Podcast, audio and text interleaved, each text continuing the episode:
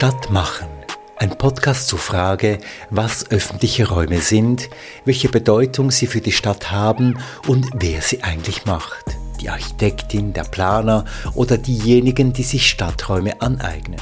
Ein Podcast von Philipp Koch und Simon Mühlebach, Institut Urban Landscape, Zürcher Hochschule für angewandte Wissenschaften.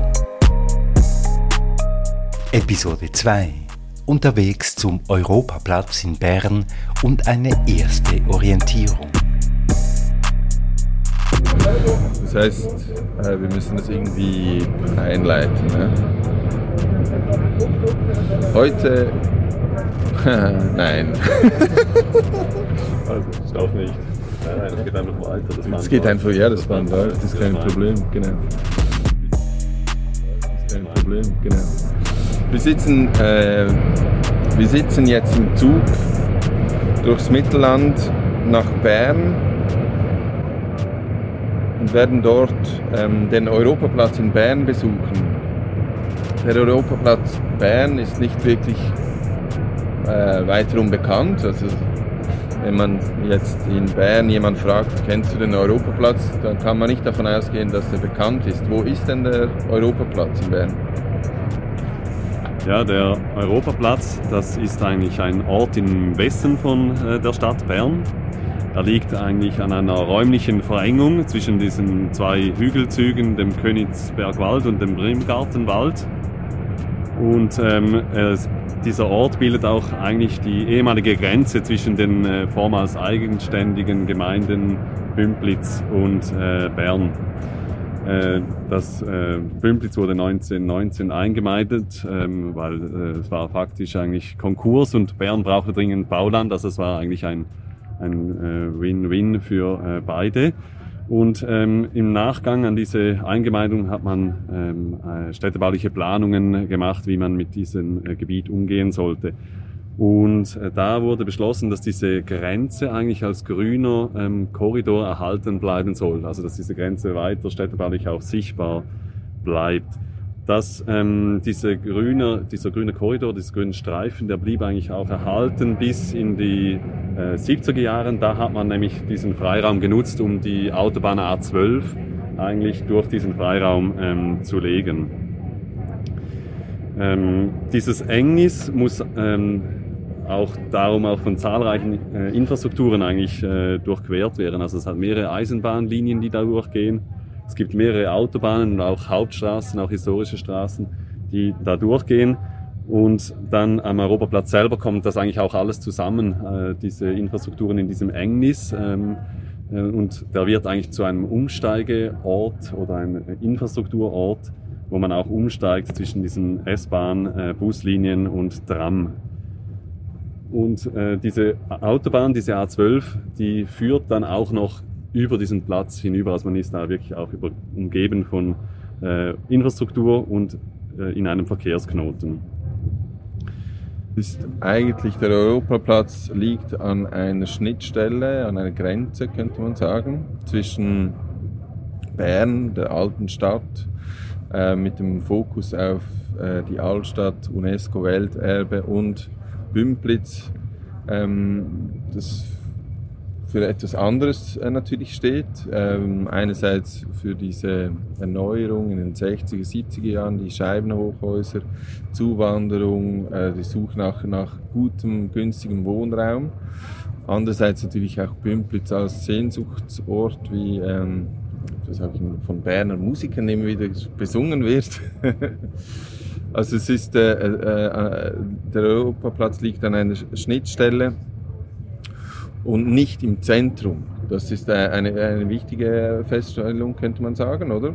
Und das andere, ähm, oder genau aus diesem Grund ist der Europaplatz auch interessant für uns, weil er wahrscheinlich eher oder stärker als andere Orte, die vielleicht zentraler gelegen sind, eben für öffentliche Räume ähm, für einen öffentlichen Raum, Raum steht, der ähm, durch Infrastrukturen geschaffen wird, eben an diesen, an diesen Knotenpunkten, an diesen Grenzen, an diesen Übergängen und steht auch hier viel stärker für eine Stadtlandschaft und weniger für eine, eine klare Vorstellung von Stadt des 19. Jahrhunderts, könnte man das so sagen. Ja, also der Europaplatz liegt ja eigentlich auch zwischen diesen äh, Zentren, könnte man sagen, die man wie historisch sagen würde, das, das Zentrum von Bümplitz, äh, Bethlehem oder das Zentrum der Stadt Bern. Also es ist wie in diesem, eben diesem Grenzraum, der eigentlich auch als Freiraum behalten ähm, wurde. Und es ist aber auch nicht nur ähm, räumlich, also äh, liegt da zwischen Bethlehem, Bümplitz und ähm, Bern, sondern auch ähm, äh, sozial mittlerweile. Ursprünglich war dieses Bümplitz Bethlehem in der Nachkriegszeit natürlich für Schweizer Familien, äh, Mittelstand errichtet worden. Äh, diese Wohnungen waren eigentlich sehr beliebt. Das hat sich natürlich im, im Laufe der Zeit verändert. Es gab eine gewisse Segregation und ähm, eine Zeit lang war das Bern-Bümplitz auch ähm, ein Ort, den man vielleicht als Berner und Bernerin nicht unbedingt hingehen wollte. Also Bethlehem hat immer noch einen zweifelhaften Ruf, denke ich. Vielleicht weniger in Bern als außerhalb von Bern. Und ähm, diese Aufladung mit, mit, sagen wir, negativen Assoziationen wollte man in Bern auch begegnen, indem man beispielsweise die Tramlinie verlängert hat und so das Zentrum von Bümplitz und auch die Randgebiete der Stadt näher ans Zentrum ähm, rücken konnte oder wollte. Äh, man hat bestimmte Gebiete auch erneuert, man hat äh, Infrastrukturen gebaut, also das Einkaufszentrum in Bernbrünnen mit einem äh, Architekturwettbewerb, dort gibt es auch ein großes Schwimmbad, Wellnesszentrum und so. Also man hat versucht, diese Randgebiete der Stadt tatsächlich etwas aufzuwerten und so wieder attraktiver zu machen. Und auch die in den 60er, 70er Jahren äh, erstellten Wohngebäude hat man saniert, erneuert, zum Teil abgerissen, zum Teil neu erstellt, um auch wieder ähm, attraktiveren Wohnraum zu schaffen und ähm, so diese quasi negative äh, Zuschreibung etwas aufzubrechen. Und im Zuge dessen wurden natürlich auch unterschiedliche sogenannte Entwicklungsschwerpunkte definiert und auch Orte definiert, wo vielleicht so etwas wie ein Austausch, ein gesellschaftlicher Austausch stattfinden könnte, wo man sich auch begegnen kann. Und in diesem Zusammenhang wurde dann auch der Europaplatz gefordert, oder? Ja, genau. Also wenn wir da ähm, in die Geschichte vielleicht ein bisschen von dieser Entstehung einsteigen, ähm, kann man sagen, diese äh, Entwicklung verdichtet sich irgendwie ab äh, Ende der 80er Jahren. Da wird nämlich dieses Gebiet, äh, dieses Industriegebiet Außerholligen, äh, damals unter dem Namen Außerholligen ähm, bekannt, wird zum kantonalen Entwicklungsschwerpunkt. Und damit wird eigentlich im kantonalen Richtplan äh, Standorte festgelegt. Es gab einige Standorte im Kanton, da wollte der Kanton wirklich auch diese Gebiete und Orte fördern und, ähm, und äh, für eine, weil er ein, ein wirtschaftliches Interesse daran hat, eben weil es auch Orte waren, die gut erschlossen sind, die vielleicht stadtnah sind. Also da gab es ein Interesse, dass man vom Kanton her da ähm, diese Gebiete entwickeln könnte. Das hängt dann auch damit zusammen ähm, mit dem äh, mit dem S-Bahn-Ausbau. Ähm, 1995 wird die S-Bahn-Station Außerholligen eigentlich da ähm, gemacht, wo heute der Europaplatz ist, die, äh, die Haltestelle. Und 1997 auch die Linienführung des Trams eigentlich festgelegt. Und äh, da wurde klar, dass eigentlich dieser Ort eigentlich am Europaplatz, das wird ein wichtiger Verkehrsknotenpunkt. Man dachte da auch, dass Leute von außerhalb kommen werden und gar nicht bis in die Stadt reinfahren, sondern am Europaplatz bereits aussteigen und von da mit dem Tram äh, die, in die Stadt weitergehen. Dann äh, es gab es wie noch weitere ähm, Entwicklungen. 1998 gab es dann auch im Zusammenhang mit diesem Entwicklungsschwerpunkt einen internationalen Wettbewerb, also Europbahn, wo man nach Ideen sucht, äh, ein Ideenwettbewerb, wie man eigentlich mit diesem Gebiet oder wie man das entwickeln könnte. Das hat das äh, Büro Urban Office aus Amsterdam gewonnen, welches später eigentlich auch das, äh, das Haus ähm, gebaut hat, das neben dem Platz äh, steht, zusammen mit dem lokalen Büro Bauart Gleichzeitig gab es ähm, eben diese Image-Studie. Wir haben jetzt vorher kurz über diese äh, Stadtteil Bümplitz-Bethlehem gesprochen und da gab es von der Stadt Bern auch das Interesse, ähm, das Image vielleicht ähm, auch zu korrigieren von diesem Stadtteil. Und es gab eine Studie, eine Image-Studie.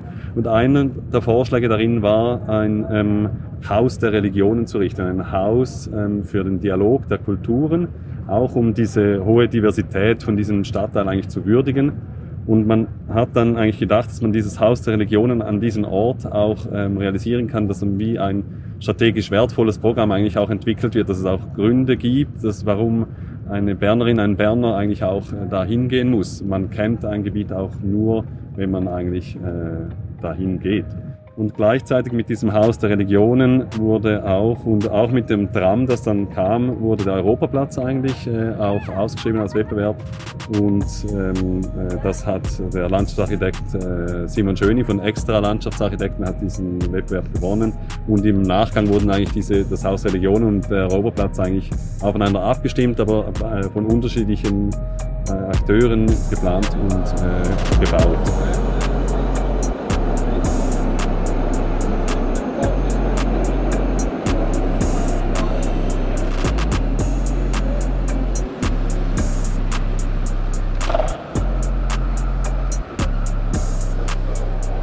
Wir erreichen jetzt äh, den Europaplatz. Wir sind aus der S-Bahn ausgestiegen und erhaschen eigentlich nach dem Tritt äh, der, der Erklimmen der Treppen den ersten Blick auf diesen Europaplatz. Dieser äh, Europaplatz, der wirkt auf den ersten Blick sehr roh, sehr funktional. Es hat viel Infrastruktur. Es ist irgendwie widerborstig. Es gibt Altes, das irgendwie aussieht, als wäre es schon länger hier und hätte man nicht weggekriegt. Es gibt Neues. Ähm, es gibt also eine Reibung zwischen alten und neuen Dingen, die hier entstehen. Es ist aber auch eigentlich ein unspektakulärer Ort und er kommt eigentlich nicht als erstes in den Sinn, wenn wir jetzt äh, von öffentlichen Räumen in Bern sprechen würden. Da würden wir wahrscheinlich ganz andere Orte äh, aufsuchen. Der Ort, der Europaplatz, der ist begrenzt durch die Infrastrukturen. Im Norden sind die Gleise der Schweizerischen Bundesbahnen auf einem Damm. Östlich sind die Gleise der Basel-Lötschberg-Bahn in einem Graben. Im Süden liegt die Freiburger Straße mit mehreren Tram- und Buslinien und über uns ist das Dach oder das Autobahndach der äh, Autobahn A12 auf Stützen. Der Platz selbst ist eigentlich eine einheitliche äh, topografisch verformte Asphaltfläche. Das war eine der Ausgangslagen, als die Gestalter hier ähm, zu arbeiten begonnen war, dass man von der Freiburger Straße im Süden eigentlich in die Unterführung äh, der SBB im Norden schauen konnte, dass es eine größere Übersicht auf diesem Ort äh, geben sollte. Und äh, die äh, Planer lösten dies, indem sie den, äh, diese Fläche eigentlich absenkten oder topografisch verformten. Also es gibt dann wie eigentlich äh, eine, eine Rampe über, das ganze, über den ganzen Platz, an, die die unterschiedlichen Höhen eigentlich anschließt. Äh, das zweite starke Element ist, wie gesagt, das Dach äh, der Autobahn über uns, also ein öffentlichen Raum, der eigentlich überdacht ist.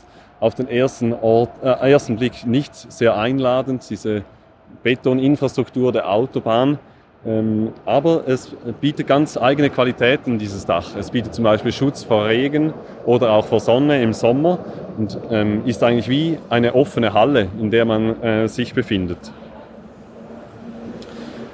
Diese zwei Elemente, dieses Dach und äh, dieser Asphalt, äh, dieser Platzbelag, der bildet eigentlich die ganze Gestaltung von diesem Platz. Denn durch diese Absenkung von der Topografie mussten diese Stützen von der Autobahn Dach wurden ausgepackt, also die Fundamente und das ist eigentlich nicht erlaubt. Man muss die eigentlich wieder ähm, einpacken und daher haben die Planer ähm, diese Stützen eigentlich zu Gestaltungselementen umfunktioniert und sie haben da Sitzstufen rund um diese Stützen eigentlich an, angeordnet. Zusätzlich zu diesen Sitzstufen sind an oberen Enden von diesen Stützen Lichtbänder äh, angefügt worden und so entsteht eigentlich aus diesen ursprünglichen infrastrukturellen Stützen steht ein Bild von Säulen. Also man wähnt sich eigentlich auch ein bisschen in einer Säulenhalle, wenn man in dieser, äh, auf diesem Platz steht. Diese Säulen ähm, geben dann auch einen sehr starken Wiedererkennungswert, äh, wenn wir von diesem Europaplatz sprechen. Insbesondere auch in der Nacht ist sehr schön diese Beleuchtung, ähm, die diese Stützen eigentlich äh, sehr schön inszeniert und auch als Autofahrerin, äh, wenn man die Freiburger Straße entlang geht, erkennt man den Europaplatz eigentlich erstmal auch so ein Ort, äh, der gestaltet äh, wurde. dass man mit diesen alten äh, vorhandenen Stützen arbeiten muss, hat dann wie auch ganz interessante Tatsachen hervorgebracht, dass zum Beispiel eben diese Sitzstufen dann an Orten sind, wo man vielleicht ähm, per se, wenn man den Platz neu gestalten würde, nicht unbedingt sitzen würde. Also man sitzt hier dann auf diesem Europaplatz eigentlich inmitten des Geschehens. Also die Pendelnden äh, strömen eigentlich äh, quer über den Platz und man sitzt aber auch voll auf dem Platz.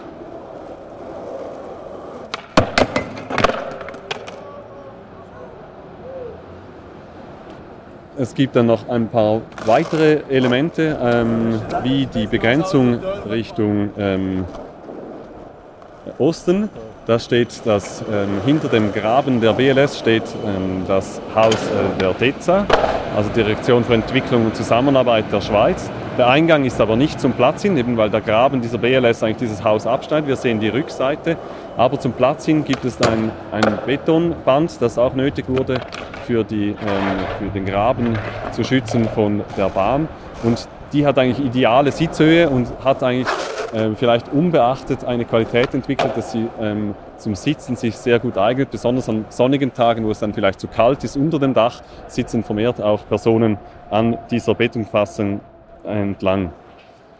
Am nördlichen Ende zu, von diesem Platz steht ein kleines Haus, das ähm, stand schon vor der Gestaltung hier.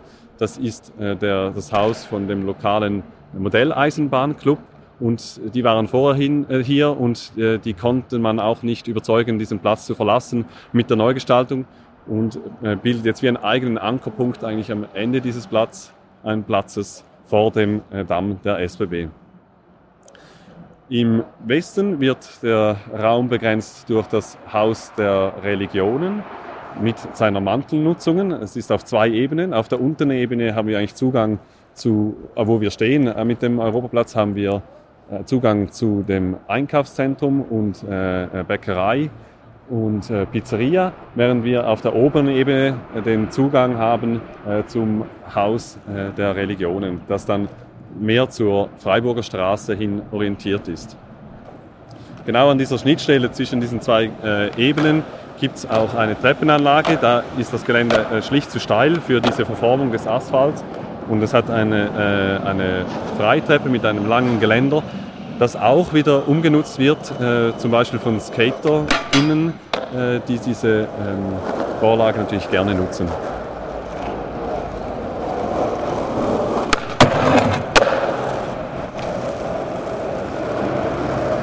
Die ursprünglich äh, diese Zweigeschossigkeit dieses Platzes ähm, ist eigentlich erst mit dieser Mantelnutzung gekommen. Ursprünglich sollte dieser Platz entlang des Hauses Religionen eigentlich bis äh, die Freiburger Straße entlang folgen, nach hochziehen. Also das Haus Religionen hätte noch viel mehr als heute an diesem Europaplatz stehen sollen.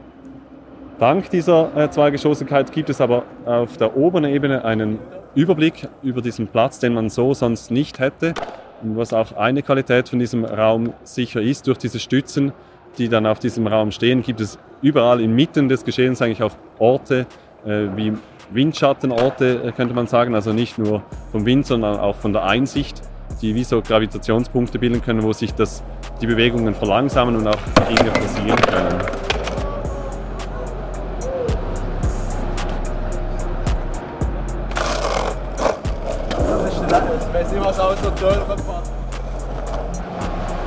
Und ein letzter interessanter Punkt ist, ähm, um nochmals auf die SkaterInnen äh, zu sprechen zu kommen, in der Mitte des Platzes ähm, sind Skatermöbel aufgestellt worden und das ist äh, bewusst so gesagt, weil die wurden nicht geplant, also die waren nicht in dieser Gestaltung eigentlich ähm, ein, mit einbezogen worden, sondern das wurde wirklich von Leuten, die hier skaten wollten, die haben die hier aufgestellt und die Stadt toleriert das auch, findet das eigentlich auch gut äh, auf äh, Nachfrage und haben diese, diesen Raum angeeignet. Diese Skatermöbel sind verschiebbar und äh, sehen auch jedes Mal anders aus, sind aber eigentlich auch dadurch ähm, eigentlich an die Seite stellbar und können den Raum auch freigeben für andere Nutzungen.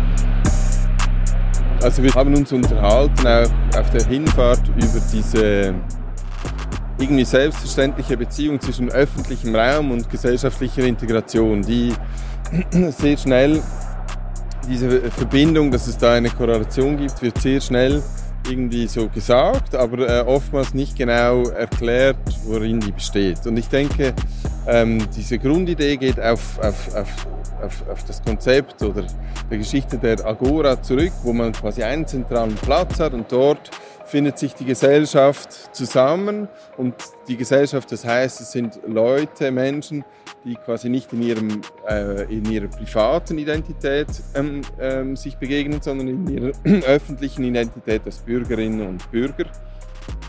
Und dieser Platz äh, bietet Gewähr, dass man sich begegnet, dass man interagieren kann, dass man sich versammeln kann und dass man sich in diesem äh, Moment auch zeigen kann als Gesellschaft gegenüber anderen ähm, Gruppen, gegenüber der Regierung, ähm, gegenüber ähm, Verbänden etc. Also dort gibt es so einen zentralen Ort und der ist wichtig, damit man sich überhaupt als Gesellschaft, als Kollektiv erfahren kann. Und das ist wahrscheinlich das, was so zugrunde liegt, wenn man ähm, äh, an dieser Idee festhalten möchte von öffentlichem Raum und gesellschaftlicher Integration. Und der wichtigste Aspekt bei diesem Agora-Gedanken ist dann, wie schafft man öffentliche Räume, die für alle zugänglich sind oder zugänglich, äh, zugänglich bleiben. Und ich denke, diese Idee der Agora als quasi Grundelement des öffentlichen Raums ist aber in den letzten Jahren auch etwas ins Wanken geraten. Und zwar einerseits, dass man sich die Frage stellen kann, ähm, ja, was ist denn, ähm, wenn diese quasi selbstverständliche Annahme, dass es eine Gesellschaft gäbe, die einigermaßen homogen ist und zu der sich alle zugehörig fühlen, wenn man von dieser Idee, von dieser Annahme nicht mehr ausgehen kann. Also wenn die Gesellschaft keine einzelne Gesellschaft mehr ist, sondern Gesellschaften vielleicht ähm, ähm, aus, aus unterschiedlichen, sehr verschiedenen Personen zusammengesetzt sind. Und wie kann man dann sich dieses, diese Beziehung zwischen öffentlichem Raum ähm, und, und gesellschaftlicher Integration vorstellen. Und ich denke, man hat in den letzten 20, 30 Jahren viele unterschiedliche Reaktionen auf diese, sagen wir, diese Ahnung oder diese Einsicht ähm, äh, beobachten können. Das eine ist, dass es gibt diese Haltung, dass man trotzdem so tun will, als ob diese Gesellschaft noch intakt und homogen ähm, sein könnte. Und das sieht man dann bei ganz vielen Ausschließungs- Mechanismen, dass man halt diese Leute, diese Gruppen, die man nicht als Teil der Gesellschaft wahrnehmen möchte, ausschließt und aus dem öffentlichen Raum verbannt. Also ganz klassisch sind das ähm, sogenannte marginalisierte Gruppen wie Drogenabhängige, Alkoholiker, psychisch Kranke. Und dann gibt es aber auch andere Gruppen, die ausgeschlossen werden durch ähm, mehr oder weniger ähm, differenzierte Mechanismen auch polizeiliche Me Mechanismen, schwarze Personen, die ähm, viel mehr, viel stärker kontrolliert werden im öffentlichen Raum und dadurch auch das Gefühl erhalten, dass sie eigentlich nicht zu dieser Gesellschaft gehören. Ähm, und eine andere Strategie, um diese quasi Heterogenisierung und Diversität der Gesellschaft irgendwie auch im Denken über den öffentlichen Raum zu integrieren, ist, ist diese Idee, dass man sagt, okay, es gibt gar keine einzelne Gesellschaft mehr, sondern es gibt ganz unterschiedliche Gemeinschaften, könnte man sagen, oder Nachbarschaften, Communities. Und jede äh, dieser Gemeinschaft oder Gruppe sollte ähm, e-, eigene öffentliche Räume haben. Also man löst sich von diesem Gedanken, dass es einen zentralen Ort gibt, einen zentralen Platz gibt im städtischen Gefüge, in dem sich die Gesellschaft ähm, trifft, sondern man sagt, die Gesellschaft hat sich vervielfältigt, also muss sich auch der öffentliche Raum vervielfältigen. Und so gibt es an ganz verschiedenen Orten ganz unterschiedliche öffentliche Räume für unterschiedliche Gemeinschaften. Das wäre dann die, eine andere Strategie, um damit irgendwie umzugehen. Und das führt dann zu einer quasi Multiplikation von öffentlichen Räumen und auch dem Verzicht, dass die Gesellschaft an sich nicht mehr dargestellt werden kann und sich auch nicht mehr versammeln kann und sich so auch nicht mehr quasi vergewissern kann, dass es sie tatsächlich ähm, gibt. Es gibt natürlich dann die, die Frage, was, was, was geht verlustig, wenn man das, die eine Möglichkeit wählt oder die andere Möglichkeit wählt. Das ist dann eine sehr, ähm, äh, sehr sagen wir, auf die Gesellschaft konzentrierte, auf, auf so demografische Aspekte auch konzentrierte Betrachtungsweise. Aber der öffentliche Raum ist ja immer auch so dieser Übergang von quasi kollektiven ähm, Selbstfindung und Darstellung und politischem Anspruch. Und hier gibt es auch äh, neuere Positionen, die sagen, ja, es braucht diesen öffentlichen Raum, um eben genau diese Unabgeschlossenheit, die Fragmentierung der Gesellschaft immer wieder anzuklagen oder zu, zu demonstrieren oder zu zelebrieren. Also dass öffentliche Räume eben auch da sein müssen, um so Momente, Situationen des, der, der Anklage, der äh, Aufmischung irgendwie zu gewährleisten. Also dass man nicht einfach sich zufrieden gibt durch, mit einer Multiplikation von öffentlichen Räumen, so dass jeder seine eigene Nische finden kann im extremsten Fall, sondern dass man ähm, sich trotzdem noch irgendwie darauf verlassen möchte, dass es zentrale Orte gibt, wo Momente der Anklage und des öffentlichen Aufstreits quasi ähm, stattfinden können, wo sich eben eine Gruppe dann zusammenfindet und sagt, okay, wir sind nicht Teil der Gesellschaft, aber wir möchten anerkannt werden als gleich, äh, gleichermaßen akzeptierter Teil der Gesellschaft. Und für das braucht es dann wieder so zentrale Orte. Und, und hier gibt es so eine starke, auch eine starke Glaube daran, dass man über die, über so Momente, so Situationen schaffen kann, die dann ähm, eine Folgewirkung haben auf die gesamte politische Diskussion. Also es ist ein sehr politisches Verständnis auch des öffentlichen Raums, das sich nicht einfach in eine, auf eine Versammlung und Deliberation und Konsenssuche beschränkt, sondern tatsächlich so ein disruptives Element einfügt. Eine andere Sichtweise ist viel, viel ähm, banaler oder viel alltäglicher, dass man sagt, okay, es geht nicht um diese großen disruptiven Momente. Der öffentliche Raum sollte eigentlich vor allem auch ähm, Platz bieten, Ort schaffen, wo man sich so auf diese alltäglichen Regeln, Interaktionsordnungen, ähm, die die Gesellschaft, die quasi dieses, dieses Gefüge der Gesellschaft miteinander verknotet, wo man das ausprobieren und sich immer wieder äh, bestätigen lassen kann, dass es funktioniert. Also das heißt auch eben so nonverbale Interaktionen, wo man sich setzen kann und wo man sich nicht setzen kann und dass es eben nicht eine hierarchische Organisation ist, dass, sie, dass es jemand ähm, verfügt, wo man hinsetzen kann, sondern dass es so eine Armin Ash hat das mal als quasi prosaische Begegnungen bezeichnet und prosaische Verhandlungen bezeichnet, wo man sich tatsächlich von Mensch zu Mensch quasi darüber ähm, unterhält, nonverbal auch unterhält, wo, wie man diese öffentlichen Räume aneignen und nutzen kann. Und dass man dort eigentlich viel stärker als bei diesen disruptiven Elementen quasi diese, die, der soziale Kit rekonstruieren und spüren kann. Also dass auch wenn man die Sprache keine gemeinsame Sprache hat, auch wenn man unterschiedlichen Religionen ähm, sich zugehörig fühlt, dass man sich trotzdem im öffentlichen Raum irgendwie bewegen und ordnen kann, so dass man aneinander vorbeikommt und so dass man sich vielleicht sogar begegnen und miteinander sprechen kann. Und das ist so eine andere Vorstellung des öffentlichen Raums, viel alltäglicher, viel stärker ausgerichtet an so, einen, äh, an so einer urbanen Alltagspraxis, wo man sich viel stärker fragt, ja, welche Bedingungen müssen erfüllt sein, damit Stadt quasi als alltägliches Handeln funktionieren kann.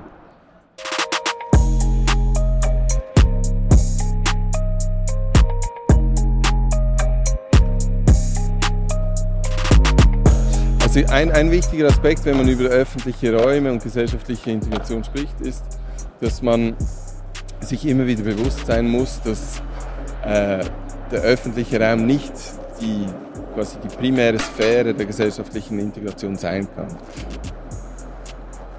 Gesellschaftliche Integration wird über Arbeitsmarktmechanismen, über Bürgerschaftsrechte etc. viel stärker geprägt als über räumliche Strukturen. Und das heißt, man kann noch so viele Erwartungen an öffentliche Räume generieren, wenn die strukturellen Bedingungen so stark segregativ wirken und so stark auseinanderdriftend wirken, dann kann der öffentliche Raum nicht mehr viel Integration bewirken. Und ich denke, hier muss man auch so eine, eine gewisse Balance finden, was die Erwartung und die Realität an öffentliche Räume anbetrifft.